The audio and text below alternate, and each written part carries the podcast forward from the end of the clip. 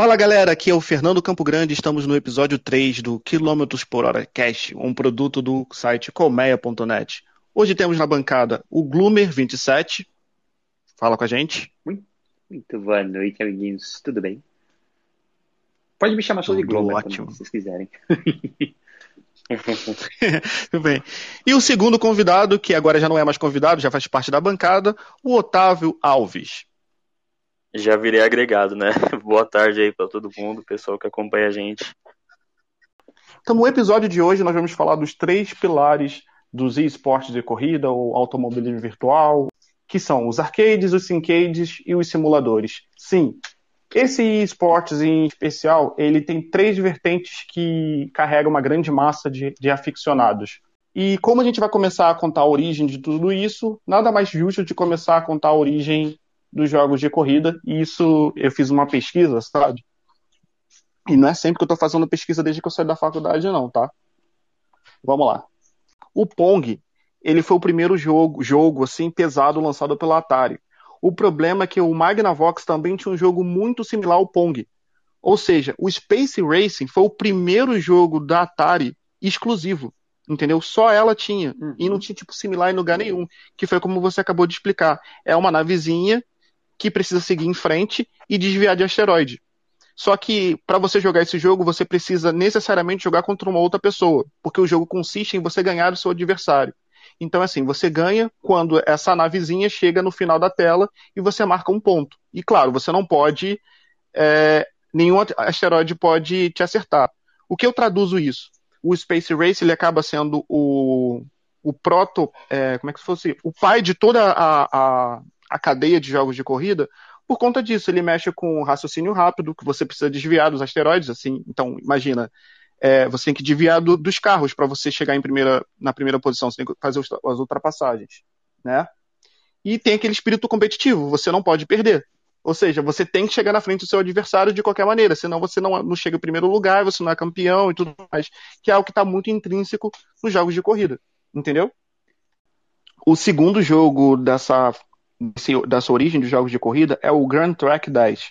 E esse é considerado por muita gente o primeiro jogo de corrida né? Então, assim, muitos sites vão, vão colocar ele como o primeiro. Por quê? O Grand Track 10 foi o primeiro a ter um carro, uma pista bem definida, e você precisava real, é, realmente fazer um circuito, sabe? Mas diferente do, do Space Racing, você não jogava contra ninguém. A grande é, sensação do jogo era que você precisava fazer a volta em um menor tempo e um menor número de batidas, entendeu? Então, quanto menor o tempo que você fizesse o circuito, você entrava pro, pro ranking do, do, do fliperama, tá? E quanto menos você batesse, você ganhava como se fosse uma, uma carteira de motorista. Se você batesse, acho que mais do que cinco vezes, você era considerado um péssimo um péssimo motorista. Se você batesse menos de mais ou menos umas três vezes, você era considerado um motorista mediano. E se você não batesse nenhuma vez, você era é, considerado o campeão e o melhor motorista da rodada, né? Mas o grande jogo, aquele que foi o divisor de águas, inclusive ele vai ter muito ligação com a parte que o Glaucio vai falar, foi o Pole Position. O Pole Position ele, é, ele foi lançado no, no verão de 1983. Ele, ele foi a, uma das grandes, de grandes lançamentos da Atari, do Atari 780. Isso, 780. Não, desculpa. Ele foi a grande é, é, lançamento do Atari 2600. E o grande diferencial dele era o seguinte: ele foi o primeiro jogo a cores, tá? E a forma que esse jogo foi vendido foi espetacular, porque ele foi o primeiro jogo a ter um simulador, na forma de simulador. Ou seja, para você jogar esse jogo, você precisava entrar dentro de, um, de uma cabine de simulação, onde tinha várias televisõezinhas, e você tinha que dirigir dentro de um, de um circuito que era totalmente interativo em 3D, e se você saísse da pista, o carro podia explodir, podia capotar e tudo mais. E ele tinha uma música característica. E além disso, ele também foi o primeiro jogo na história a ter um, um uma espécie de cross plataforma. Ou seja, além do jogo, eles também lançaram um desenho animado. Ou seja, foi a primeira vez que a ideia de um jogo entrou em uma outra plataforma para aumentar o, o, o, número de espectadores, porque muita gente conheceu o jogo através do desenho que passava todo domingo de manhã. E foi mais ou menos assim que começou a era dos arcades, em, em 83, e foi até basicamente 90, até a década de 90. E são jogos que basicamente são focados em diversão, né? É para você jogar contra seu amigo e tudo mais. Ele não tem aquele espírito de, de competição tão acirrado. E há, isso que eu ia falar. Esse, essa cabine de simulação que eu falei, ela foi usada como modelo para outros, outros títulos de simulação, como o Indy 500. E para quem não sabe, o desenvolvedor do Indy 500, que foi lançado no final da década de 80, ele é o mesmo desenvolvedor do, de um jogo bem popular hoje em dia chamado iRacing. Então, o impacto Olha que o pole position teve, para você ver, o impacto do pole position teve, ele, além de ter sido considerado um dos melhores jogos do mundo pela IGN em 2004, se não me engano, ele mudou totalmente o estilo de. Eles começaram a tratar os jogos de videogame de uma outra forma. Ele não é apenas tipo sentavam e programavam, eles pensavam em como eles iam lançar, de que forma, onde seriam instalados, entendeu? Ele foi um dos primeiros jogos a poder ser jogado em casa, a ter a tela dividida, entendeu? Ele trouxe muitas inovações. E trazendo um pouco da, da, dessa era. Oi? Pode falar? Desculpa, não, eu ia só falar, ou seja, então, até cortando seu raciocínio, hum. desculpa, o... não. não à toa o iRacing é, é o melhor simulador que a gente tem hoje, né? Então, lá atrás os caras já começaram a, a vislumbrar esse mundo do simulador. Sim, Nossa, exatamente. Mas assim. Né? Sim. Mas assim, tudo isso só foi possível do simulador Indy 500 por conta do pole position.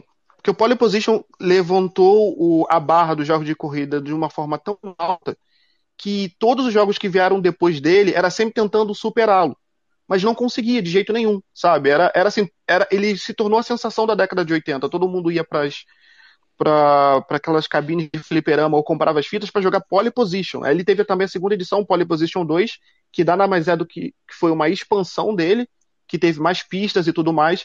Mas ele, cara, ele dominou durante muito tempo o imaginário do, dos jogos de corrida.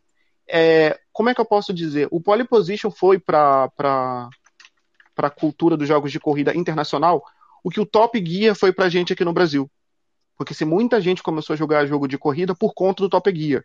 E se você perguntar para qualquer um, vai falar: caralho, tu lembra do Top Gear, da lenda do, do carro branco, que corria mais do que todo mundo e tudo mais? Entendeu? Alguém tem alguma coisa a falar? É econômico aquele musiquinha carro. marcando.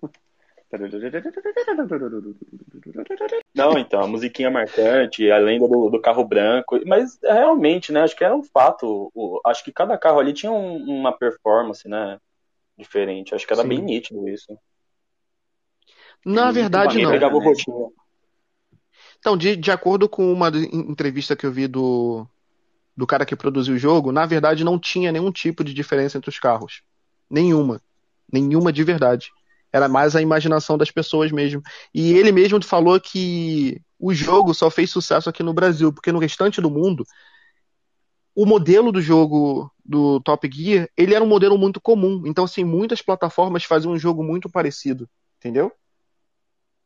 Uhum. Era, era aquela música do House Martins, né? Build, que só fez sucesso aqui no Brasil, né? Porque por uhum. algum motivo os produtores trouxeram o, o, produto e caiu no gosto do brasileiro, né? Então, Sim. É porque ele era um dos jogos exclusivos do Super Nintendo e na, no início da década de 90, o Super Nintendo ele tinha uma superioridade em cima da, das demais plataformas, que ele era o sonho de consumo de todo adolescente da, da época. Mesmo o Super Nintendo tendo um concorrente direto que era o Mega Drive, que lá fora, no, no mercado internacional, o Mega Drive chegou a superar os, o, a Nintendo em vários mercados, inclusive o mercado americano, por ter gráficos muito mais acelerados. Aqui no Brasil, a Nintendo era. A Nintendo era, para aquela época, o que a Apple é para a gente hoje. Ele é o sonho de consumo de muita gente, entendeu? Então por isso que o Top Gear ele fez sucesso, porque ele era um de jogos exclusivos, entendeu? Não, e, e se eu não tiver errado, eu acho que o, na época o Nintendo era muito mais acessível aqui no Brasil do que o do que esse que fez mais sucesso no, no, lá fora, né? O Mega Drive. O, o da Drive, Sega, então, né? Sim. É. Sim. Então, tem um documentário da, do, da The Enemy que fala sobre as histórias dos videogames e que, pelo menos na época do hum. Super Nintendo, é, o, a, primeiro que você teve a, os, os consoles que rodavam os jogos de Super Nintendo, né? Que não eram uhum. da, da Nintendo, da Actar. Interessante que a versão do Nintendinho da Gradiente é muito mais robusta que a versão dos Estados Unidos do, do, do, do, do NES, do Nintendo. Só que aí na, uhum. na geração de 16 bits, a, a Gradiente era a novidade que trouxe a Nintendo, né? Mas mesmo assim a SEGA era uhum. dominante uhum. no Brasil até aquela época. Mas nos anos 90, na era do Top Gear, realmente o produto de desejo era o Super Nintendo, né? Então era uhum. o justamente por conta da, da, da, da Tectoy já tá lá no final dos anos 80, começo dos anos 90, operando há muito tempo no Brasil, né? E também uhum. muito pela engenhosidade, pela insistência da Gradiente em tentar é, vender, né? a ideia do, do, do, do console para o Brasil, porque o Brasil ele não era um país muito é, como eu posso dizer, não era um mercado que as pessoas queriam produzir, queriam vender tanto assim, mas tinha um baita público consumidor, né? Uhum. Sim, mas assim, é, lá naquela época, Glaucio, só voltando uhum. aqui para o raciocínio, videogame não era tipo um artigo de importação de primeira necessidade, sabe? Videogame era uhum. como muita gente ainda hoje tem no, na, no pensamento, como tipo o brinquedo para criança. Eles não viam o potencial da indústria de, dos videogames que já era grande naquele momento de trazer para o Brasil. Então, assim, o Nintendo, ele era o sonho de consumo muito por conta do Mario, né? E a Nintendo ser uma uhum. empresa familiar. Ou seja, boa parte dos jogos da Nintendo era um jogo que a família inteira podia jogar. E não vamos esquecer que a SEGA, naquele momento, estava passando pela primeira grande polêmica da indústria do videogame. Porque ela tinha acabado de uhum. lançar o jogo chamado Mortal Kombat, que era um jogo que matava as pessoas, tinha sangue e tudo mais. Então, a última coisa que uma mãe daquela época da década de 90 queria era um videogame que, que o filho pudesse comprar uma fita, que pudesse colocar ali e ver sangue na tela. Sem contar que, um outro ponto, a SEGA, naquele momento, ela estava muito mais focada no Sonic, no Mortal Kombat e em outros títulos do que em títulos de corrida. Então, por isso que, mais uma vez, uhum o Top Gear ele teve uma até 1995, onde eu vou começar a falar do próximo jogo, ele, ele foi o jogo de corrida mais consumido pelos brasileiros. E o que aconteceu em 1995? Um jogo de computador chegou e tomou o mercado de assalto, que era o Need for Speed. A primeira versão do Need for Speed ele foi lançado completamente para computador. E sim, a rivalidade de console versus computador já existia desde a década de 80, isso muito influenciado por uma empresa chamada Apple, entendeu? Porque a Apple, quando lançou uhum. seus primeiros computadores, ela já vinha com uma grande gama de jogos. Não era apenas um computador para a internet fazer os seus trabalhos, ela também era uma grande plataforma de jogos. E tinha sempre aquela rixa. Uma baguncinha dele, né? Em 95 uhum. aconteceu uma coisa muito importante também da indústria total de jogos para computador, que foi o lançamento do Doom, né? O Doom foi o primeiro jogo, não foi o primeiro jogo de computador 3D, tal. Acho que o primeiro foi o Wolfenstein, se eu não me engano, de tiro. Mas o Doom ele criou uma cultura de que era realmente possível rodar jogos em 3D, 3D em plataformas de PC. E também uhum. tem outra coisa que acontece é que o Doom ele tem uma série de modificações né, que ele permite que o, que o. Eu acho que até hoje em dia é a principal vantagem de se jogar no computador é que você consegue editar as coisas. Então tem mods de Doom que são mantidos até hoje né, pela comunidade. Então, é, eu só queria uhum, fazer é. esse parênteses. Que, então, mas bom, aproveitando o seu gancho, uhum. Otávio, pode falar. Não, então, eu ia só complementar o que o Glaucio falou também nessa questão, e, e, e querendo ou não, o, hoje em dia, até hoje em dia, né? PC acaba sendo mais acessível que, que console, né?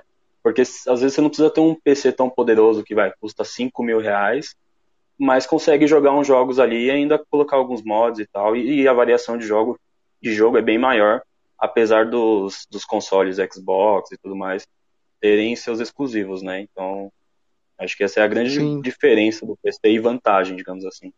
É, então, é, isso é muito legal porque hoje em dia tem os jogos que o pessoal joga muito no mundo inteiro são justamente o que? League of Legends e, e CSGO, né? São jogos que qualquer computador roda. Você não precisa ter um super computador para rodar. Exatamente. Então, mas toda essa discussão, toda essa discussão é justamente isso, inclusive, a gente pode levar para um outro episódio de podcast, porque é uma, uma discussão muito complexa, entendeu? A disputa de computadores e, e consoles, ela vem desde, a, desde o primeiro lançamento, primeiro lançamento não, do grande lançamento da Apple, que foi o Macintosh, entendeu? Ele era um dos cargos-chefes que fazia o computador ser vendido para todo mundo. E ele foi um dos responsáveis pelo primeiro, um dos primeiros grandes crash da indústria do, do, do, dos videogames lá na década de 80. Então, assim, essas comparações, nossa, isso vai longe. Mas agora, só retornando ao ponto do, do que o Glaucio falou, que eu queria abrir um parênteses lá, um dos primeiros jogos de computador a rodar uh, cenários 3D foi justamente o Indy 500. Então, assim, os jogos de corrida sempre foram jogos que faziam com que a indústria do videogame chegasse numa outra, num outro patamar. Porque boa parte dos jogos tinham cenários ou cenários estáticos, onde só se mexia os, os personagens, ou nem mexia personagem nenhum, porque era um jogo quase que 2D, né? Que a, a, é, ainda tinha muita, muito espaço para jogos de, de console e portátil. Então, assim, quando você vê o primeiro jogo do, do, do Zelda, você vê o jogo de cima, entendeu? Não tem muitos movimentos. É para cima, para baixo, para lado, para outro. Entendeu? Então, assim, os jogos de corrida sempre foram aqueles jogos que faziam com que a indústria tinha que seguir além, porque o, o cenário meio que mudava. Aí, fechando esse parênteses e voltando para o Speed, ele ganhou a, a comunidade de apaixonados por jogos de corrida por, um, por uma razão. A história. Ele foi o primeiro jogo de corrida a ter uma história. Não uma história muito bem elaborada como os, os demais, mas era tinha um jogo, tinha uma progressão de carreira você começava com um carro, você começava a ter as, as competições, né? E a partir disso você podia trocar peças. Exato. É. Foi, o, foi o primeiro a ter esse, esse elemento que ele fez um sucesso tão estrondoso, tão estrondoso, que ele era um exclusivo para computador, porque só computador conseguia rodar ele, e logo em seguida, nos anos de 96 e 97, ele era, ele se tornou um dos jogos de disputa da, da do, na guerra de consoles, né? Mas o grande, o grande, a grande sacada do, do Need for Speed não veio da própria competição, não veio do próprio cenário de videogame, veio do cinema. Porque com, a, com o lançamento da franquia Velozes e Furiosos, que tinham muito, muitos carros que tinham dentro do videogame, a popularidade do jogo Need for Speed chegou nas alturas. Então, assim, se você comprasse o videogame e você não tivesse Need for Speed, você não tinha um videogame, entendeu? Era isso. É, eu acho que ali no PlayStation 2 foi o auge do auge no, no Need for Speed, né? Com Underground. Nossa. Ó, meu, ali foi o estouro. Todo mundo jogava. Era, realmente era um, incrível, cara. Foi incrível mesmo. Sim. Eu lembro dessa época, eu nem tinha PC forte para rodar, né? E, mas uhum. eu ia nas Lan Houses jogar esses joguinhos aí do Need for Speed. E realmente uhum. ele foi um, um, divisor de águas, né? E até o Sim. próprio Velozes e Furiosos, o primeiro filme, né? Que é um filme muito bacana até hoje, é, é um filme muito diferente do que virou a franquia, né? Depois. Sim. Não, depois. Outro, Mas assim, assunto para podcast. É, é, uma outra época, com toda certeza. Mas assim, a... foi como vocês mesmos falaram o Need for Speed ele foi um divisor de águas, porque durante o, o final da década de 90 e início dos anos 2000, ele foi o primeiro jogo de corrida a ganhar o mainstream. Ou seja, todo mundo queria jogar aquele jogo. Independente de idade, de sexo, ele era um jogo, um dos mais vendidos, ele era um dos favoritos. E ele não teve muitos concorrentes também. Porque era uma paixão tão grande, tão grande pelo Need for Speed, que ele lançou várias versões, né? E acho que o único jogo que chegou próximo da, de, né, do, do, ambiente do Need for Speed foi o Midnight Club, né? Mas assim, nem de longe chegou a ameaçar o reinado do Need for Speed. Mas chegando no final da minha parte, que eu acho que já falei bastante, e já passando o bastão pro, pro Otávio.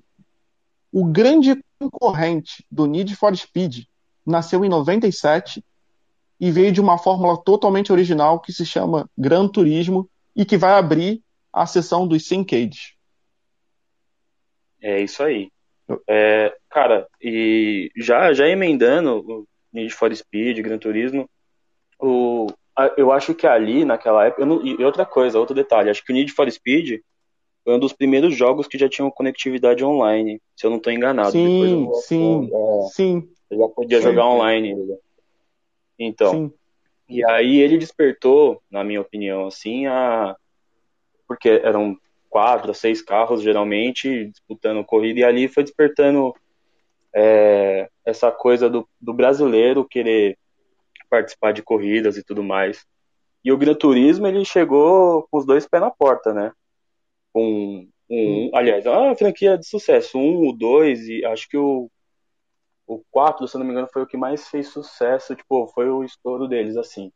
Mas o, o, o ponto que eu quero chegar é, o, o, diferencial do Gran Turismo é que ele dá a imersão de, de você ser um piloto. Ele tem academia, você tira licença A, licença B, não sei o quê. É, e, e, isso foi, foi também mudando bastante o mercado pro, pro que é hoje, né? E, uhum. e falando um pouco mais de Syncade, assim, bem, bem de forma rasa, é, são jogos que a gente tem é, a competitividade bem forte, mas também não, não perde a, a mão de você estar tá ali só, só, só pela brincadeira, sabe? Só pelo prazer de estar tá jogando. Então, o Syncade é, aquele, é aquela categoria que, tipo, do cara que só quer vai, brincar de fim de semana e tal, é, é a melhor escolha. E aí, se vocês quiserem acrescentar mais alguma coisa aí, pode ficar à vontade. Então, uh, o, o Syncade, ele tem uma parte importante, né, do, do cara que às vezes não quer só praticar durante o final de semana, mas ele quer jogar também, né, competir. Né, você tem muito aí, tem muitas ligas amadores aí, amadoras usando Syncade, seja Fórmula 1, seja Gran Turismo. Eu acho até que tem mais, tem mais campeonatos de Fórmula 1 do que de Gran Turismo Sport, mas, mas o competitivo do próprio jogo Gran Turismo Sport é muito mais organizado. Né? E uma coisa bacana do Syncade é que ele é acessível para as pessoas jogarem, mesmo com controle, né? Você tem um investimento, apesar do, do computador você ter um investimento inicial para você jogar qualquer jogo, mas partindo do simulador, você tem um custo muito alto. E com um console você consegue jogar de controle, né? Um jogo mais simples, tipo Gran Turismo Fórmula 1, né? Gran Turismo, Fórmula 1, é, deixa eu pegar uns outros jogos aqui. É, até o Project Cars, né, que, que veio aí, o Aceto Corsa também tá. Assim, não o ideal nesses jogos não é jogar com, com, com controle, né? Mas se a pessoa quiser começar a conhecer, ter experiência, ela consegue tranquilamente. É, o Project Cars 3 Sim. já virou um Syncade, né? E o, os primeiros eles, eles tinham a possibilidade de jogar de controle. Eu realmente tentei jogar, até joguei o Project Cars 1 no controle, né? Eu achava era possível ser jogado, mas não era tão divertido quanto o volante, né? Mas dá de jogar Nossa, ainda. Mas, mas até um até Syncade simples que nem a gente tá falando, simples não, né? Em teoria. O uhum. Gran Turismo, você, uhum. você jogar de controle e jogar de volante, é, é, é. você muda total a experiência de estar tá, tá lá. Sim, o que eu gostaria de acrescentar ao, aos Syncades é o seguinte: diferentemente dos arcades, os Syncades eles levam mais um pouco em, em, consideração a física e os danos nos carros geralmente muda muito o padrão de, de comportamento do veículo em, em competição. Por exemplo, se você sofre uma batida ou, sei lá, é, qualquer mudança, você, você sente uma mudança mais radical no comportamento do carro coisa que não acontecia nos arcades, por exemplo. Você podia no Need for Speed bater na parede a não sei quantos quilômetros por hora e você continuava correndo com o carro de boa, de boaça, sem problema nenhum. Né? E a grande rivalidade dentro dos Syncades, a maior de todas, foi entre o Gran Turismo e o Forza. Né? Mas também você tem que levar para o lado que é uma grande rivalidade entre o PlayStation e o Xbox. Mas em, em termos de competição e tudo mais, de número de vendas de, de unidades, o Gran Turismo já ganhou essa luta há muito tempo. E, e o Gran Turismo, assim, questão de física, ele ainda ele não é perfeito. Nunca foi, né? Não, não é o foco, de, por uhum. exemplo, amassar carro, essas coisas. Hoje você tem danos que afetam no desempenho e tudo mais, mas ainda é um, é um negócio bem arcade a física do jogo em si, assim, diferente do. Deixa eu citar. O próprio Forza, acho que o Forza tem essa questão de tipo bater o carro e amassar melhor, fisicamente falando, né? Assim, por trás do Xbox tá, tem a Microsoft, né, que então, usa bastante tecnologia que é empregada nos jogos de computador, e isso acaba influenciando na, na, nos gráficos, na física e tudo mais. Mas, cara, a briga entre Forza e Xbox e o Gran Turismo é, é sensacional porque sim, as duas franquias se ajudaram a sempre dar um passo à frente. Enquanto ah, o Gran Turismo focou no profissionalismo, focou no, naquele sensação de que você está realmente dentro de uma competição de automobilismo de alto nível. O Forza foi pro lado do tipo, vou satisfazer o fã de todas as maneiras possíveis, né? Que tem o Forza Motorsports, tem o Forza Streets, tem o Forza. Nossa, tem muitas versões do Forza, né? Até para ocupar um pouco do lugar que o Need for Speed teve e que na, no, durante os anos 2000 ela foi perdendo espaço. Assim, e um outro que eu queria abrir um parênteses também e comentar é o grid, né? O, o, jogo grid, ele não chegou a ser um competidor direto do, do Gran Turismo, do Gran Turismo ou do Need for Speed, mas ele é aquele tipo de jogo que está no meio do caminho entre os dois. Porque ao mesmo tempo ele tem características de arcade, né, as primeiras versões, e as últimas, principalmente o Grid Auto Sport, que é focado em jogo em, em pista de corrida, mano, ele, ele é muito similar aos, aos os syncades e simuladores. Por quê? Obviamente a física dele, o gráfico dele não, não, não se compara a um syncade ou um simulador, mas ele tem muito dos princípios, sabe? De, por exemplo, no, no grid, quando você está fazendo uma ultrapassagem e você literalmente sai da pista para ultrapassar um carro, você leva uma penalização na hora, entendeu? Então você tem que respeitar o carro. Se você bate a uma determinada velocidade, você não recupera o carro. Ele fica com dano, entendeu? E, o, e me a característica que eu mais errado.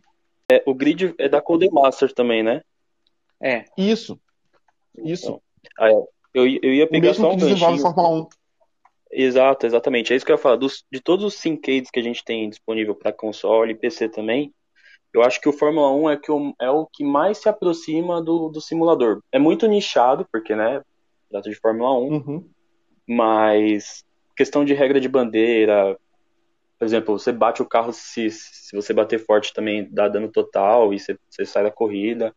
Então isso dá uma imersão muito legal. Safety car também. Então acho que é o que uhum. Mais, a gente tem próximo de um simulador dentro da categoria Syncade. Sim, e só concluindo a parte do grid, o que mais me encanta nesse jogo é o seguinte: você entra em campeonatos microcampeonatos e você tem tipo, uma progressão de carreira. E dentro dessa progressão de carreira, o jogo te força a ser um piloto de drift, a ser um piloto de corrida de rua, a ser um piloto de monoposto, a ser um piloto de carro tipo stock car, entendeu? E tem umas competições lá que é, é, é tipo. É, o jogo é dividido em três grandes áreas, né? É a primeira, que você está saindo do, da sua fase iniciante para a fase intermediária, onde você passa por uma bateria de cinco corridas, e tem da intermediária para avançada, onde você passa por uma bateria de 10 corridas, e para você vencer o jogo, você tem que tá com todos os seus níveis nessas, nessas marcas que eu te falei bem alto, né? Você tem que ir ganhando muitas corridas, e para você ganhar um jogo, você tem que passar pelo grande desafio final, que é uma bateria de corridas, de uma bateria de 15 corridas, que, meu irmão, não é para qualquer um. Para você ter uma noção, a última corrida você tem que correr com, com aquele carro do, do, do da Fórmula Indy. Você tem que correr com o Dallara simplesmente em Spa-Francorchamps de noite. Sem, sem quase Caraca. luz nenhuma. Pois é. É assim que você vence o jogo. É só assim que você vence o jogo, entendeu? Mas, mano, é, é uma corrida tão insana que, assim, a, até mesmo quando você tá jogando, porque ele também tem uma versão online que é muito boa, que a galera joga, joga ela até hoje. É, mesmo quando você está jogando contra a máquina, ela tem um IA tão bem desenvolvido que conforme você vai passando, tipo, do, do, do iniciante para o intermediário e do intermediário para o avançado, os seus competidores, que são a máquina, eles meio que começam a copiar seus movimentos. Você sabe que eu tô, e... eu tô vendo aqui o vídeo do Grid e era bonito, viu? Sim, muito bonito o jogo. Muito bonito o jogo. O, o Grid Auto Sport, para mim, foi a melhor edição que eles lançaram. Eu não sei como tá a versão 2019. Não tive a oportunidade de jogar ainda. Mas o. Cara, eu acho que assim, se eu tivesse uma academia de pilotos, todos eles iriam começar jogando o Grid Auto Sports antes de passar pro Gran Turismo e tudo mais. Porque te dá uma. uma te dá uma base de como funciona uma competição que, cara, tu não tem ideia, sabe? É, eu acho fantástico. E fora que é um jogo que tem muitos patrocinadores que a gente vê nas corridas. Por exemplo, uh, tem a Monster, tem a Oakley, uh, tem umas outras marcas que eu esqueci agora, mas assim, você vê elas constantemente nas corridas, então te dá uma imersão ainda maior. E você assina contrato com eles, entendeu? Acho isso foda. Agora eu vou passar o microfone pro Glaucio, que vai falar um pouco sobre os simuladores. Pois é, amiguinhos. Vamos falar agora dos simuladores. A gente começou falando do grid. Uma coisa que eu gostaria de deixar aqui, uma menção honrosa também do grid, é que o sistema de danos da Codemasters era incrível, né? É, para quem jogou uhum. uh, não só grid, mas como é, Colin McRae Rally, né? Que hoje em dia virou uhum. Dirty, depois da passagem né, do, do Colin McRae, que morreu no acidente de helicóptero, e deixou cedo demais, né? Grande piloto. É, o sistema de danos eu achava muito bacana. Mas enfim, como a gente pode começar a falar sobre simuladores? Aí é algo que realmente acho que os computadores dominam muito mesmo, né? Porque softwares de simulação, eles requerem não só o poder de processamento gráfico, né?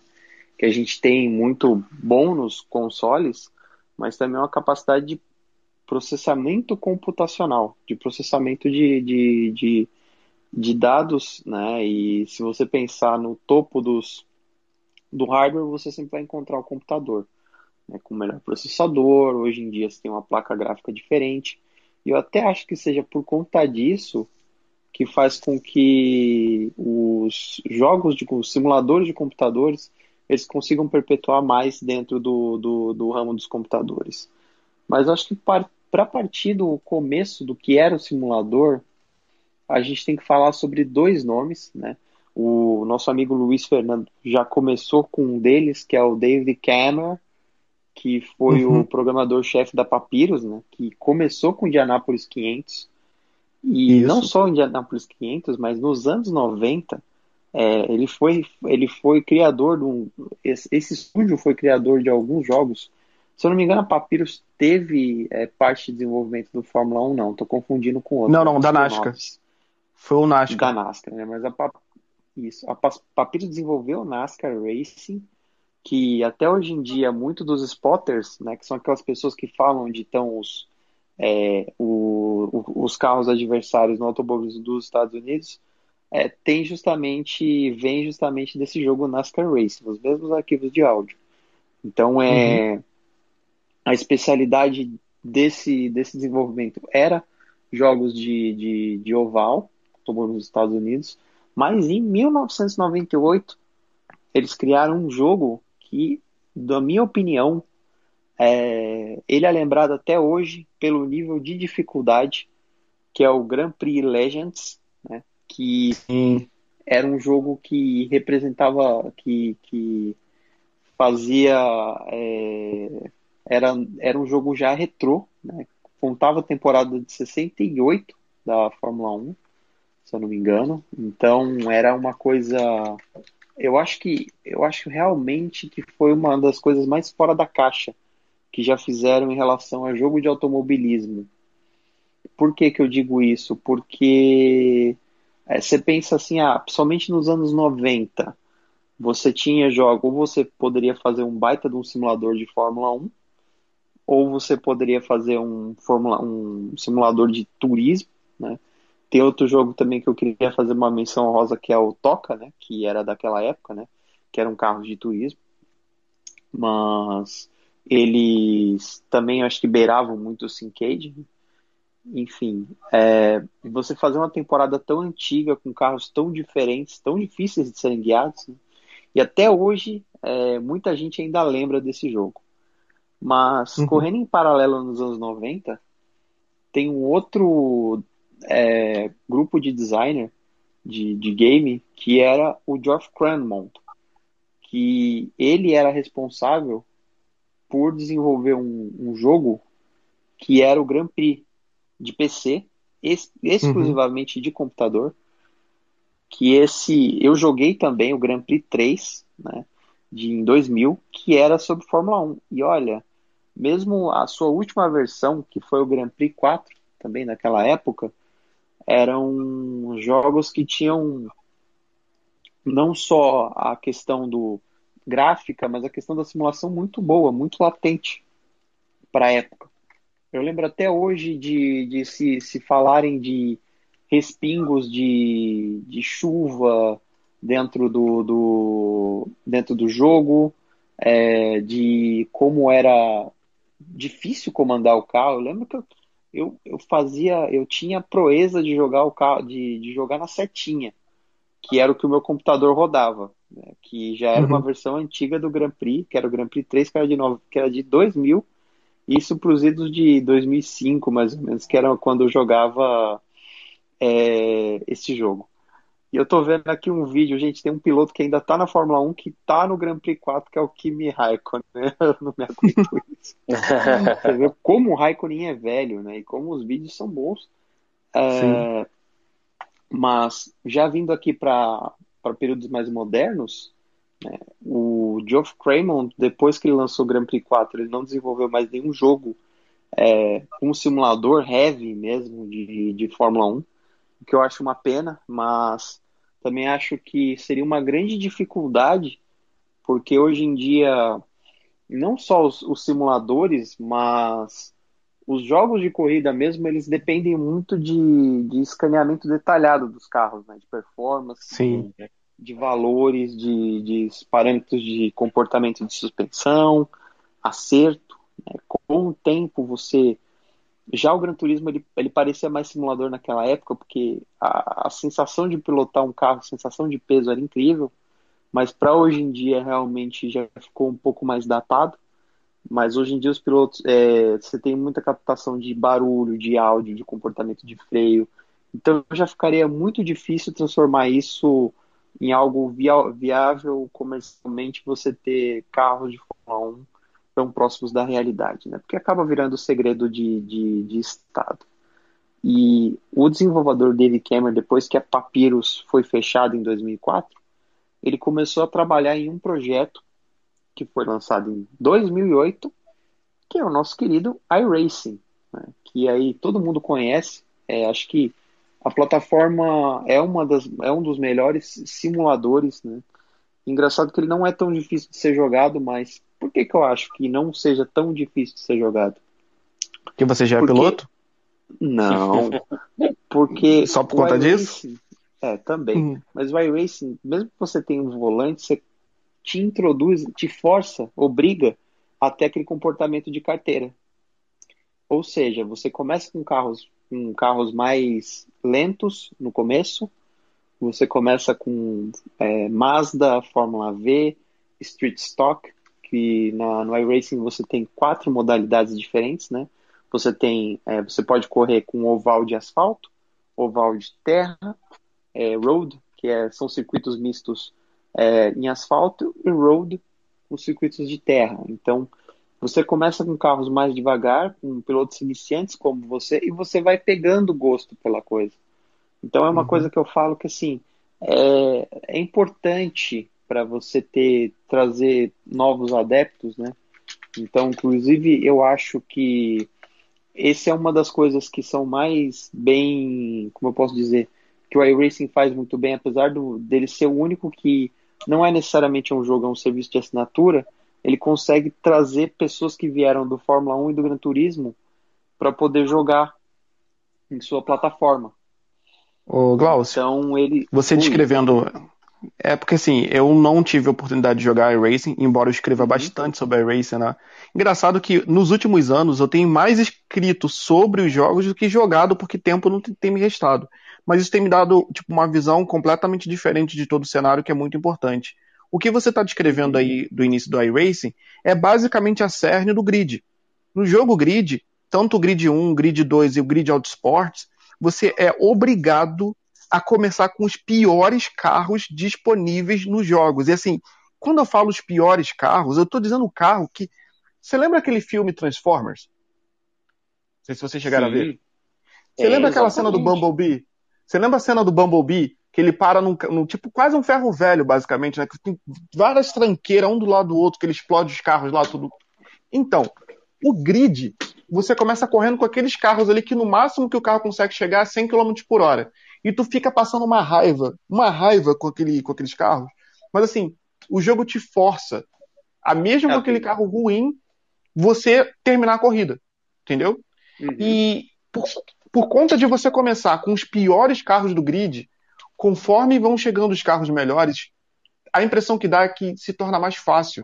Mas na verdade, as corridas se tornam mais complicadas porque você está com um carro muito mais veloz, e a chance de você cometer um erro é muito mais alta. Mas só que você já está naquele, naquele sistema há tanto tempo de corrida atrás de corrida atrás de corrida que ele começa a parecer fácil. Continua, Glaucio. É a curva de aprendizado que o nosso amigo Otávio falou no Cicades, né? É, ah, sim. Você começa não só, não só o grid, mas o Gran Turismo tem a questão da licença B. Você sabe qual era o primeiro carro que um dia eu vou ter um ainda? Hum. Eu vou ter um Honda Prelude. Ainda vou ter um Honda Prelude. era o carro do Gran Turismo 1, que era o que você Verdade. comprava, que era um carro. É, é bonitinho o Prelude, vai, gente. Quem tiver curiosidade uhum. pode colocar no Google. É um carro coupé, só que com tração dianteira, motor de menos de acho que 150 cavalos, mas você tinha entendia a mecânica do jogo para ir depois passando para os Supras, para os Vipers, enfim. É, então, esse, essa questão da curva de aprendizado, que eu acho que é o grande diferencial do, do, do iRacing e você correndo com outros pilotos. Né? Mas não só de iRacing vivem os simuladores. Né? Acho uhum. que temos um grande expoente. Tá? Eu, eu sempre falo para todo mundo que, ah, Glaucio, mas pô, por que, que o pessoal paga. O iRacing é. Dizem, ah, falam que o iRacing é caça-níquel, que o iRacing é caro. Eu acho que um, jogo que pode desbancar, é, uma série que pode desbancar, é, são justamente os italianos da Cunos. Né? Para quem não sabe, a Cunos Simulazione ela era uma empresa de simuladores de corrida. É um, um, estúdio pequeno, mas acho que nenhum desses é grande, que produz o Assetto Corsa. Né? Então ele tem dois jogos, acho que na minha opinião, o Assetto Corsa 1 ele é muito melhor porque ele criou-se uma cultura de modificações de jogo. É, eu acho um jogo bonito graficamente hoje em dia. Tem gente que faz é, aquele jogo parecer praticamente realista, né? dependendo de como o jogo está processado. É, ele é um jogo que também é um, eu chamo de sandbox, que é você pode criar o que você quiser do tipo de corrida dentro dele mas para massificação ele ainda não tem um, ele não transformou isso comercialmente ainda. Tem um competitivo, uhum. uma estrutura de desenvolvimento de licenças e também temos o Assetto Corsa Competizione, que eu acho que já é um teste de, de, de produto, que é justamente você ter a capacidade de competir entre outros pilotos, mas ele não tem uma série de esportes para aquele piloto que é um pouco, que não é tão profissional assim, que é um pouco mais casual, poder correr com pilotos que são equiparados a ele. Então acho que uhum. isso, o Assetto Corsa ele é um jogo muito, é um jogo muito evoluído em questão de pressão atmosférica, é, simulação de dos sistemas do carro mesmo. Eu acho que até você usar carros GT3, para quem não sabe, o Assetto Corsa Competizione tem só carros GT3 e GT4 que competem na Blancpain, que é uma série de endurance. Então, eles são carros de construtoras que são carros de clientes, né? Então, eles são carros que não que uma equipe pode comprar, então é por isso que fica mais fácil você simular até os próprios sistemas dele, né? Uma, assim, acho que nem o iRacing ele é tão detalhado assim dentro dos sistemas. Então, por exemplo, Você consegue navegar pelas páginas do sistema Bosch do, do MG GT3, você consegue é, passar as páginas do, do, da Porsche, da Ferrari, enfim. Até por ser um, um carro de produto cliente. Mas eles Opa. ainda não conseguiram criar essa estrutura de você, ah, eu quero jogar Assetto Corsa Competizione, eu quero entrar. Eu cheguei aqui, sei lá, de uma em uma hora vai ter uma corridinha, não preciso me preocupar com o acerto do carro, e eu vou correr aqui uma corridinha bacana. Eu estou vendo algumas então... plataformas, tipo RaceU, fazendo isso, mas ainda não oficialmente. Então, abrindo um parênteses no que o Glaucio falou, eu só queria convidar todos que estão assistindo e ficaram curiosos para saber o que é GT3, GT4, é, um artigo escrito por mim e com parceria de Otávio, para você ver como as coisas são engraçadas, né, Otávio? Você me ajudou a escrever aquele artigo. Verdade. Que são... verdade. Ficou muito legal, inclusive. É um guia, é, é um guia de, das classes de carro do Gran Turismo, mas que na verdade serve para quase todo tipo de competição de, de automobilismo e esportes, onde a gente listou desde os carros N, né? Uhum. Que é, são os carros de rua e tudo mais, e a gente chegou às categorias GT1, GT2, GT3, GT4 e GTX, mas isso aí é só para o jogo do Gran Turismo, que GTX são os carros protótipos. Fala, Otávio. Não, e se eu não me engano, tem até um vídeo explicativo, né? Surgiu um vídeo também através dessa matéria, não foi? Do. Sim, surgiu. É, surgiu. Exatamente. Sim. Ficou realmente legal e bem explicativo, e é, é bem isso que eu gostava falando mesmo. É, uhum. o, acho, que, acho que todos os jogos de corrida, por exemplo, dessa. Até o Need for Speed tem um pouco disso, porque você não, você não começa evoluído no jogo, então você pega aquele carro que o jogo te dá e você vai tentando melhorar ele e, e melhorando os carros, né? E eu acho que essa, uhum. esse formato é o melhor possível justamente para o cara que quer ingressar nesse mundo do AV, né, do automobilismo virtual, do esportes a motor, porque vamos supor que o cara nunca jogou, então não adianta o cara pegar o carro mais rápido ali do, do, do jogo, porque ele vai fazer besteira, ou, ou enfim, não, não vai ter noção básica, né? O, vai o encontrar a primeira parede. Exatamente, é. exatamente. E vai atrapalhar quem tá correndo também, né? É. E Sim. você vê que isso não muda, né? De um jogo de uma uh -uh. simulação tão precisa quanto um acerto Corsa Competizione para um jogo que é um pouco mais que é um pouco mais syncade, assim como o Gran Turismo, né? É sempre é. importante ah. ter essa introdução, né? Deixa, agora chegou aquele momento em que eu iria defender os arcades. Tem muita gente na comunidade de, de automobilismo virtual é, e esportes que torce muito o nariz para jogos arcades. Na minha humilde opinião, sabe, que eu sou um apaixonado por automobilismo, eu vivi muito bem essa década de 90 com todos esses jogos que eu falei, que foi o Need for Speed, uh, o Grid e o, Need, o Midnight Club. Eu acredito que se hoje a cultura de arcades fosse forte, ela iria chamar a atenção de, uma grande, de um grande público e a partir dos arcades a galera seria iniciada para os syncades e para os simuladores. E não apenas isso, seria o público consumidor das corridas que hoje são transmitidas pelas ligas, pelas, pelas competições promovidas pelas plataformas, entendeu? Porque o que acontece? Hoje, quem assiste corrida virtual é quem já é apaixonado, sabe? É um nicho que está apoiando a comunidade. Mas para um, um esportes crescer, para ele ser, ganhar visibilidade, ganhar a atenção das marcas, ele precisa ter a atenção de todo mundo, entendeu? E assim, geralmente, os jogos que são, como é que eu posso dizer, mais fáceis de se jogar, mais fácil de você iniciar, são aqueles que fazem mais sucesso. Por exemplo, o League of Legends. Não é um jogo difícil de você jogar. Primeiro que ele já é de graça né? Não é difícil de você entender as regras. É uma questão de prática. Claro, nas primeiras vezes que você jogar, você vai se dar mal, ou, ou sei lá, você pode ter sorte de principiante. Mas não é um jogo que você precisa, sabe, ter um tempo e uma dedicação tão alta. Vamos falar aí do, do outro jogo que também faz muito sucesso, que é o CS. Cara, o CS já vem de uma cultura de anos, entendeu? Assim, todo mundo fala do CS. Ele começou bem, é, bem discriminado no início do, dele, entendeu? Era quase caso de, de polícia, né? Tem um jogo de tiro, enfim. Mas, cara, hoje em dia é um assunto que está na boca de todo mundo, tá todo mundo falando. Por que, que o automobilismo virtual ou esporte de corrida não está? Porque, assim, para muita gente, é complicado você sentar e jogar um iRacing, por exemplo. A começar que o iRacing, para você jogar, você precisa ter assinatura, você precisa ter um computador, né? E isso já é um fator de, de exclusão. A gente não citou um jogo aqui que, que eu acho que ele merece muito muito ser citado, que é o automobilista, que é até um jogo brasileiro, né? Exatamente. Eu não sei, eu vou, eu vou perguntar pro Glaucio se ele se encaixa num simulador ou num Syncade. E você que joga mais. É. Definitivamente simulador, inclusive o Automobilista 1, ele é baseado no R-Factor, que também aí uhum, merece uma uhum. menção honrosa, por ser, acho que talvez o simulador mais preciso de todos esses. É... E o Automobilista, ele realmente ele é um é, simulador. O Automobilista 2 também, ele é baseado na plataforma do Project Cars 2. Então, eles são focados para isso. Acho que vale muita atenção rosa aí. São dois excelentes jogos, né?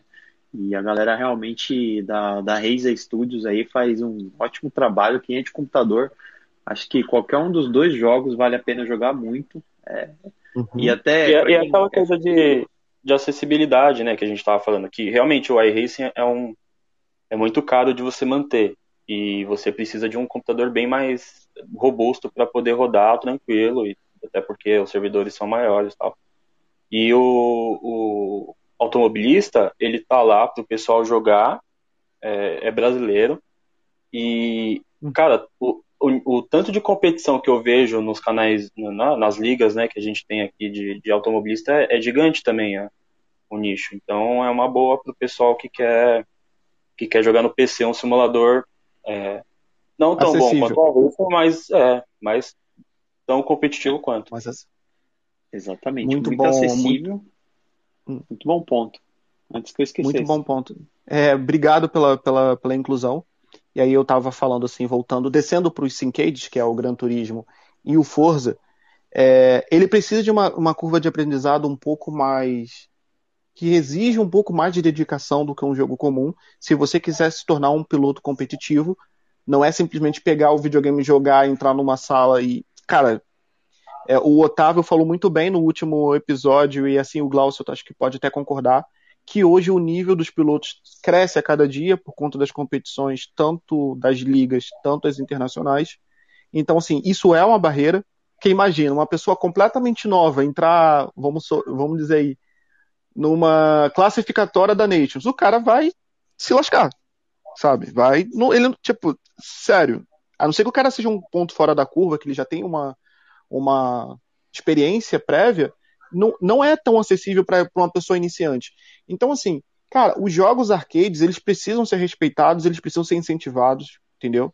Eu não sei como eles estão hoje em dia, se tem conectividade online ou se tem competições online. Eu acho uma pena. Devia ter competições online do Need for Speed, devia ter competições online do Grid, que lançou em 2019. Por quê? Cara, eles são simples de se jogar, são simples, mas eles começam a despertar o interesse por coisas mais evoluídas, mais complexas, desperta o, o, instinto de piloto mesmo. Você deixa de ser um, apenas um jogador de corrida normal para que não, eu vou agora competir como os pro players fazem no, no, League of Legends, no CS, no Rainbow Six, tudo mais. O que, que vocês acham disso? É, eu não, eu não, eu não, eu não lembro agora tentando puxar na memória nenhum arcade hoje em dia do jeito que você está falando, que tem a competitividade e tal.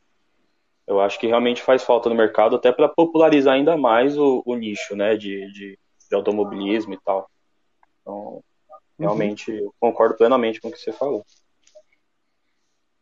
Cláudio? Exata, exatamente. Assim, eu sempre falo que a diferença de um Syncade para um é, simulador são o número de variáveis que você tem dentro do software que está simulando a competição mas você pode fazer excelentes corridas com uma física mais simples que nem o Gran Turismo e corridas horrendas com uma física tão boa quanto do iRacing. Então, é, a forma como você aborda aquilo, cria uma competição e aquilo seja saudável, é, vai fazer com que a competição seja boa ou ruim. Então, acho que a gente tem que quebrar esse paradigma de que jogos, jogos de arcade eles são ruins pra, pra, porque não são uma simulação de um jogo de corrida, né? Então a gente eu, eu... tem que, tem, que, tem que aceitar isso como um topo de funil que vai atrair grandes pilotos, né? Então, Com certeza. Tem que, fazer, tem que fazer a menção honrosa para o Nicolas Rubilar, que está andando super bem no iRacing. O Wendel Parra começou em campeonatinho de Gran Turismo, piloto de, de iRacing. Então, o próprio a primeira classificatória que o Igor Fraga conseguiu foi no Fórmula 1 de esportes. Então, pode ser que daqui a alguns anos o Igor Fraga seja um grande nome do iRacing também. A gente não sabe, né? Uhum. Então, é, a gente tem que começar a dar valor. Ah, aliás, tem um, tem, um, tem um outro streamer, que é o Estéreo, se eu não me engano, uhum. ele começou competindo em, em The Crew, que é um jogo extremamente arcade, que é de corrida, que é da Ubisoft. Ah, verdade. Ah, verdade. sim, cara, é um jogo, eu esqueci de falar sobre ele. Cara, é. The Crew é muito bom, muito bom. É, ele, ele se encaixa, ele, é parecido com Need for Speed, né? Pelo menos o primeiro que eu joguei, uhum. também, mas ele era bem arcadezão mesmo, realmente. Sim, sim, ele foi lançado para essa nova geração de, de consoles, ele foi para PlayStation 4 e para o Xbox One, né? Sim. E se eu não me engano, em breve vai sair uma nova versão dele para PlayStation 5 e para o Xbox Series X. É, vamos é, tá. também, apesar, apesar de, dele é mais quem tá nesse. nesse quem gosta de, de corrida. Ainda não é um jogo popular, digamos assim, mais que o Syncades, né? O The Crew ainda tá meio escondidinho ali. Uhum. É, sim, tá sim. meio lixadinho, né? Otávio, é, você é. chegou a comentar comigo pelo WhatsApp aqui sobre o novo jogo do Fórmula 1. O que, que você tinha para falar? Cara, é, não. É, para quem não sabe, a EA adquiriu a Codemasters, né? E uhum. eu acho que com a chegada da nova geração vamos ter aí boas, boas perspectivas, boas, é, digamos assim, sei lá, esperança. Eu não estou achando a palavra agora, mas eu acho que vai ser o melhor Fórmula 1 já lançado em todos os tempos. Questão gráfica, tudo que a gente está falando aqui, gráfica, física, regras, né? Acho que a nova geração ela vem é bem potente, tanto o Series X quanto o PlayStation 5 e, enfim, o PC já, já é um passo a mais, mas é, eu acho que a EA ela sabe muito bem fazer jogos de, de, de competição, é, é, impressionante, assim. E, e pelos trailers que eu vi, o Stereo, inclusive, já fez até um vídeo do, do novo Fórmula 1, cara.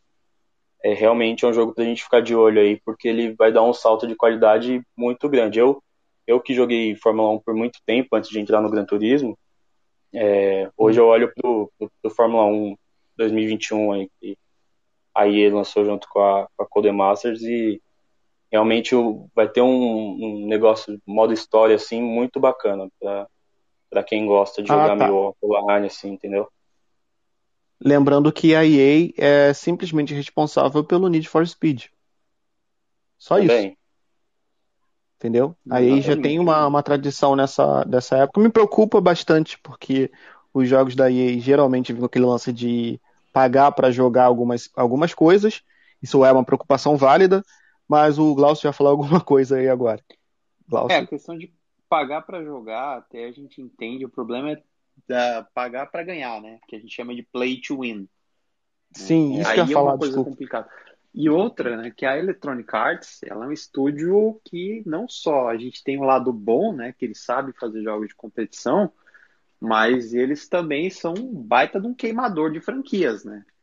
Sim. Quem é sim, fã de, de, é dos, jogos da, uhum, dos jogos da Max Cara, e da Westwood. FIFA, diga, NBA, né? é só pra passar a raiva.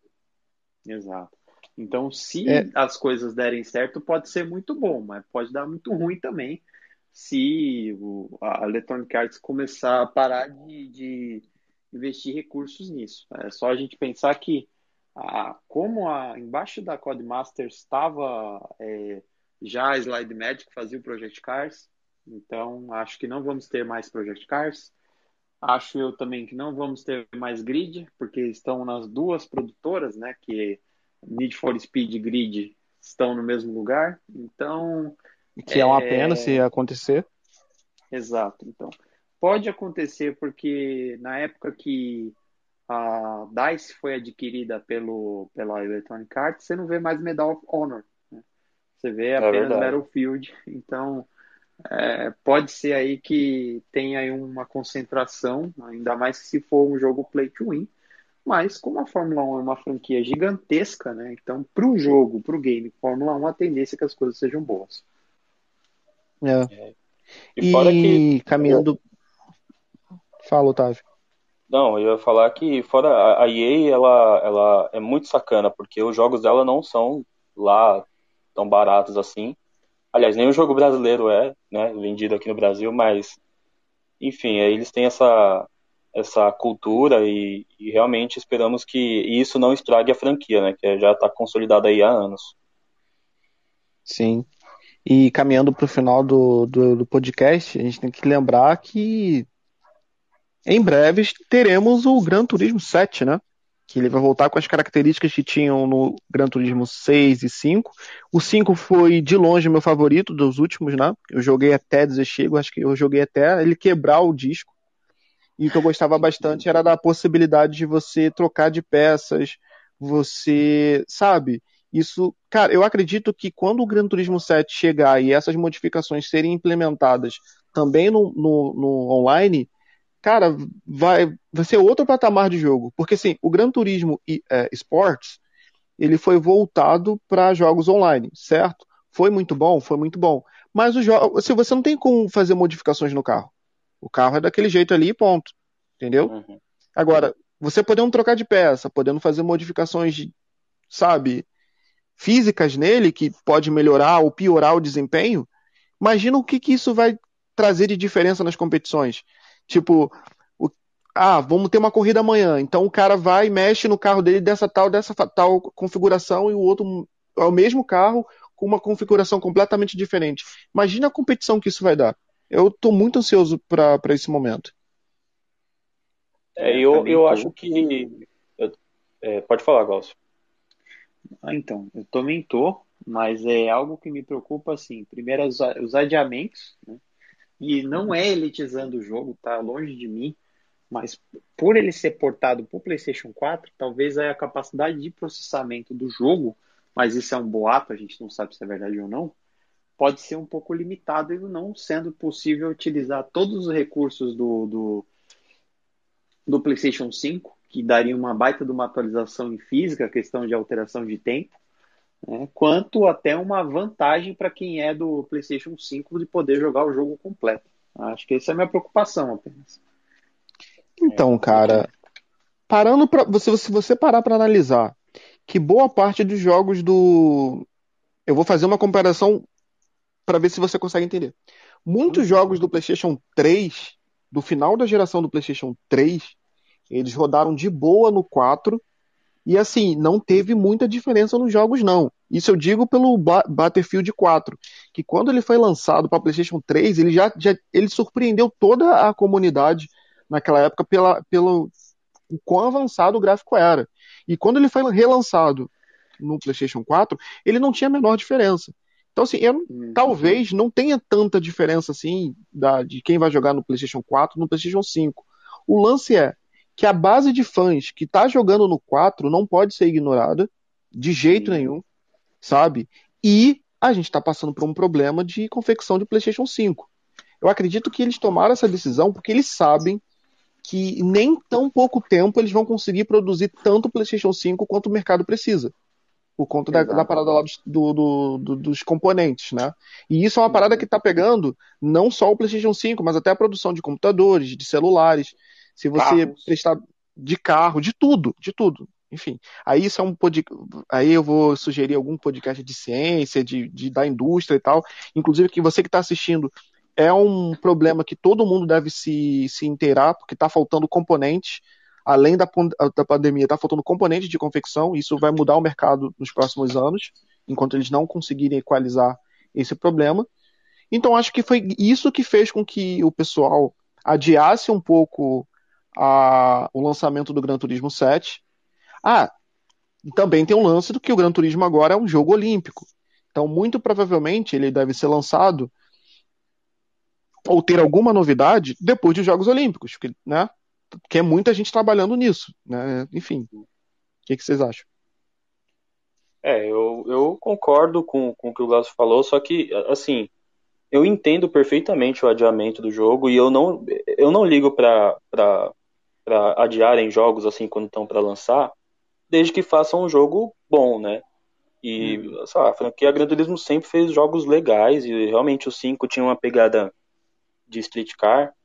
É, eles têm que colocar isso, só que assim, eu acho que não sei se a Sony vai conseguir fazer isso ou não, é, mas hum. fazer em, em, tese jogos diferentes assim, porque eu, se, se você lançar o mesmo jogo pra, tanto para Play 4 quanto para Play 5, você vai limitar demais o, o que o, o Gran Turismo 7 vai poder oferecer. E tanto que o, o, o próprio Gran Turismo Sport é muito limitado, o Glaucio sabe muito bem que tem algumas limitações no jogo e isso impede de, de ser ainda melhor a franquia.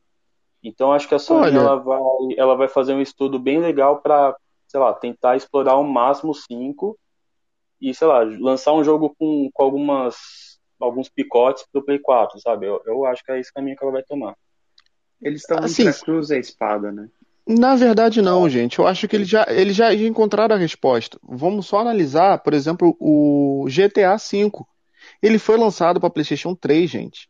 Eles foram lançar, quando ele foi lançado, ele foi lançado de um jeito. Quando veio a versão para PlayStation 4, porque muita gente reclamou que não tava, sabe, o pessoal tava apegado ao PlayStation 3 por conta do, do GTA, e eu sou um deles. Quando ele foi lançado para PlayStation 4, foi o mesmo jogo, com algumas improvisações, mas a galera já tinha jogado a exaustão, assim, você podia jogar tal, e ele vai aparecer no PlayStation 5 de novo. Então, assim, muito provavelmente eles vão lançar um jogo mais simples na primeira rodada, nos primeiros, tipo, o primeiro um ano ou dois anos vai ser um jogo simples, onde vai, já vai ter muitas funcionalidades, e conforme a, a vida útil do PlayStation 4 for acabando, porque a galera vai começar a comprar o PlayStation 5 por conta dos outros títulos, né? Eles vão lançando atualizações pro, pro, pro, pro Gran Turismo 7. Eu só espero que, antes de eles pensarem num Gran Turismo 8, eles não façam o que eles fizeram entre o 6 e o 7, que foi lançar o Sports. Eu sei que eles precisavam desenvolver a parte de, de jogos online, mas foi um jogo muito limitado. Com a comparação com o que veio atrás, tipo o 6 e o 5, e eu digo 5 mais com, com paixão, porque o 6 ele já veio limitado em relação ao 5, do que ele inventar, tipo, um Gran Turismo Sport 2. Pelo amor de Deus, não dá, né? É, sim, sim e não. Acho que assim, um ponto também a, que a gente pode falar a respeito do Gran Turismo é que ele é um jogo carro-chefe, tá?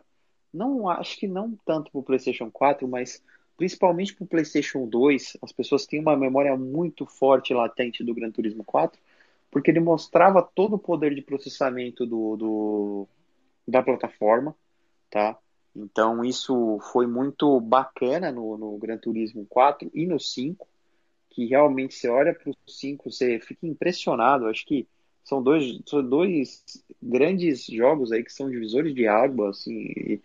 Tem mais de 10 anos que o Gran Turismo 5 foi lançado, isso não é pouco tempo. Né? Se a gente for olhar para as uhum. nossas cidades há 10 anos, há 11 anos atrás, né? E assim, é, eu como eu vejo esse, essa situação da Sony como ela está entre a cruz e a espada. É claro que eles sabem que não conseguem produzir PlayStation 5 suficiente para suprir a demanda e eles precisam de um jogo que assim, uma, o pessoal fala assim, pô, mas o Gran Turismo 5 tem um monte de DLC gratuita, realmente, o Gran Turismo, ah, o Sport, perdão. O Gran Turismo Sport, ele tem uma grande é, ele tem um grande desafio de se manter servidores, ele tem um desafio de se manter umas competições online, né, com o público assistindo, mas ele é, é um jogo exclusivo. Um jogo exclusivo serve para fazer o quê? Com que as pessoas joguem este, este console, esta plataforma. Né? Isso uhum. acontece tanto quanto o Gran Turismo Sport quanto o God of War. Então, é, por isso que assim, não dá pra gente. Dá pra gente até pra olhar pro Battlefield 4, pro, da, da, que era um jogo de, de transição de, de, de plataforma. Geração. E falar assim, ah, de geração, é, de transição de geração, e falar, ah, realmente o, o BF4 de PS3 era bom. Mas ele é um jogo de uma produtora independente, ele não serve para mostrar realmente todo o poder do console. Apesar de que eu, Glaucio, é, aí falando como analista de sistemas, né, é, acho que a arquitetura do, dos jogos elas não mudaram tanto. Né? A arquitetura dos processadores do, do PlayStation 4 para o PlayStation 5. Né? O que melhorou foi o poder de computação, o poder de disco, até o próprio hardware do PlayStation 5 é muito parecido com o Series X, então vai de gosto do freguês mesmo. É, enfim, desse jeito, é, não tem tanta necessidade assim de pegar, ah, não, esse jogo aqui mostra todo o poder de processamento do, do, do PlayStation 5, como foi, é, por exemplo, do PlayStation 2 ou como foi da arquitetura do PlayStation 3, que era um inferno de se desenvolver qualquer coisa nele. Então, assim, é, talvez seja uma coisa mais de mercado. Por ser esse fator de mercado, facilite um pouco as coisas de trazer um jogo para uma plataforma antiga. Mas é, eu estou realmente o, bem o... curioso porque vai ser difícil para a Sony encontrar esse meio termo. Mas, ô Glaucio, vamos só, só colocar essa dúvida aí pra galera ficar refletindo, né? Pra gente caminhar pro final do episódio, é o seguinte. A Microsoft, com o Xbox, ela deu um passo muito importante nesse início de geração, dessa nova geração. Por quê? Muitos dos jogos exclusivos da Microsoft vai, ser, vai poder ser jogado pelos computadores. E aí, meu irmão, se a Sony não, não for para esse campo de ocupar o lugar onde é, o Xbox está tá ocupando, por exemplo, o meu computador novo veio com, com acesso para Xbox, ela vai ficar para trás. Então, assim, talvez a gente esteja se preparando para ver uma, uma, uma nova face da Sony, onde ela vai criar os seus jogos exclusivos para computador também. Então, talvez essa expansão do Gran Turismo 7 para duas plataformas, para duas, gerações diferentes, talvez seja um ensaio do que está tá por vir, entendeu? Porque assim, é. depois de todo esse perrengue que está acontecendo de, de produção de console, eu acho que a gente está é, assistindo ao final de uma era de consoles, porque assim, daqui para frente vai ser cada vez mais complicado encontrar esses componentes, porque assim, todas as tecnologias dependem desses desses microcondutores, né, que está faltando. Eles vão migrar de console para tipo prestador de serviço, como a Sega fez, entendeu? Sim, sim. É, Na verdade, é porque... não só prestador de serviço, né? De plataforma. Oi, Hoje em dia você não. Não, é que você Otávio? levantou uma questão muito, muito, muito que eu, que eu nem raciocinava isso. Eu acho que se a PlayStation começar a liberar os jogos delas, dela para o PC, ela vai se automutilar, porque Aí todo mundo, por exemplo, as pessoas compram PlayStation por causa de God of War, The Last of Us, né? Os exclusivos da Sony que são excelentes. Se ela começar a passar uhum. isso pro PC, o pessoal não vai mais comprar console. Aí a Sony vai ter que se reinventar e realmente pode ser o fim da era de consoles no, no mundo.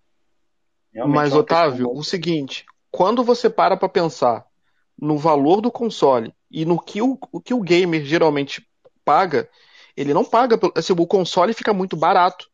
O que, o que mais mantém essa, essas indústrias são os jogos, são os serviços que ela, que ela, que ela oferece e tudo mais. E, e, e, gera um valor muito mais alto do que qualquer console. E a gente está tendo esse problema do PlayStation 5, do Xbox, que eu sinceramente eu não acho que isso vai mudar nos próximos anos, porque assim é muita tecnologia nova, é smartphone, é, é, é tablet, é relógio inteligente. Agora a gente está é, entrando na era do 5G, que vão ter novas tecnologias, que vão demandar internet, conectividade. Mano, vai ser uma guerra cruel para microcondutores e tal, o que está faltando nos videogames. Então, assim, é a hora dessas produtoras migrarem de plataforma, como o Xbox já deu o primeiro passo. Então, se a Sony não for atrás, meu irmão, ela cai. Porque a SEGA, ela, a SEGA e a Nintendo, elas dominaram o mercado do, do, de videogames durante muitos anos. Muitos anos. E assim, elas estavam numa posição tão bem estabelecida que elas acharam assim: ah, é só o PlayStation que está vindo ali. Ah, é só a Xbox que está vindo ali. A gente já tem muitos anos de experiência. E, cara, o mercado virou de uma forma muito rápida em menos, em menos de uma década, entendeu? Verdade. É. Verdade. É, mas até, até, até o, nesse ponto aí, até os PCs estão em xeque?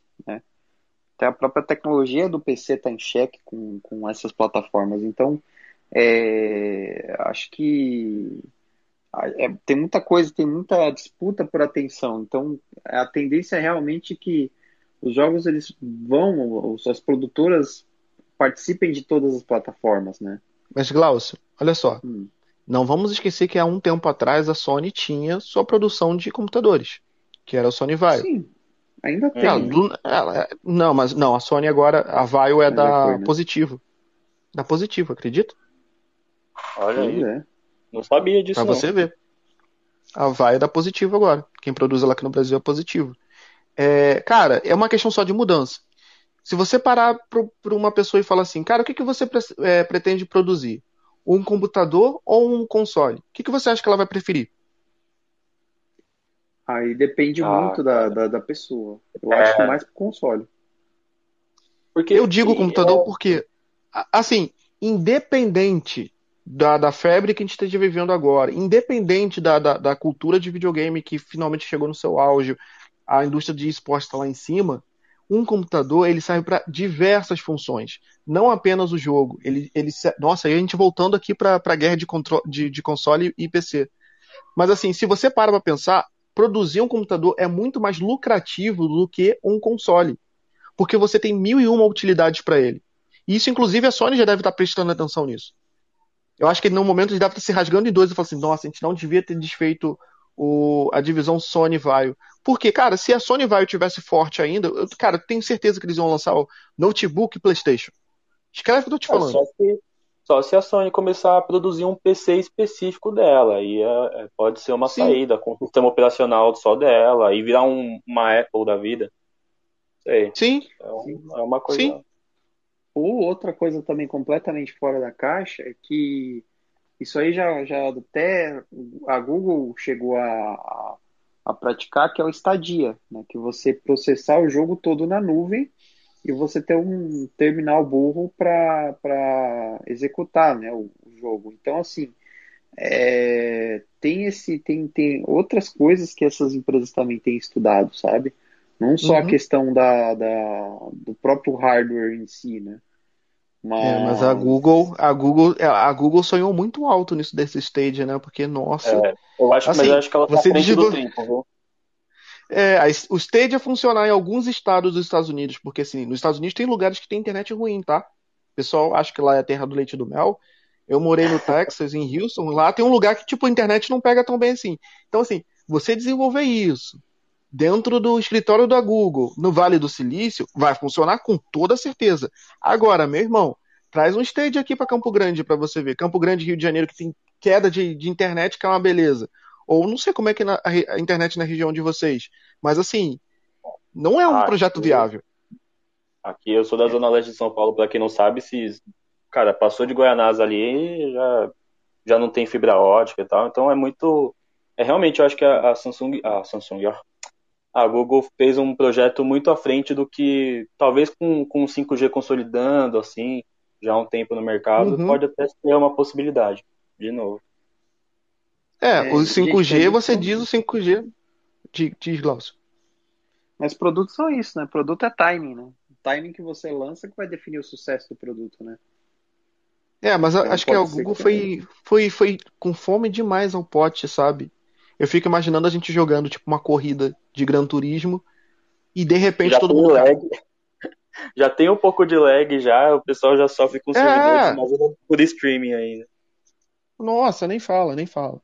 Gente, vamos caminhar para o final desse episódio que foi sensacional, esclareceu muitas questões. Eu tenho certeza que a gente vai acabar voltando em algumas questões aqui. Eu tenho muita coisa para falar sobre os arcades. Eu tenho certeza que o Otávio tem muita coisa para falar sobre uh, os Syncades e, e, e o Glaucio sobre simuladores.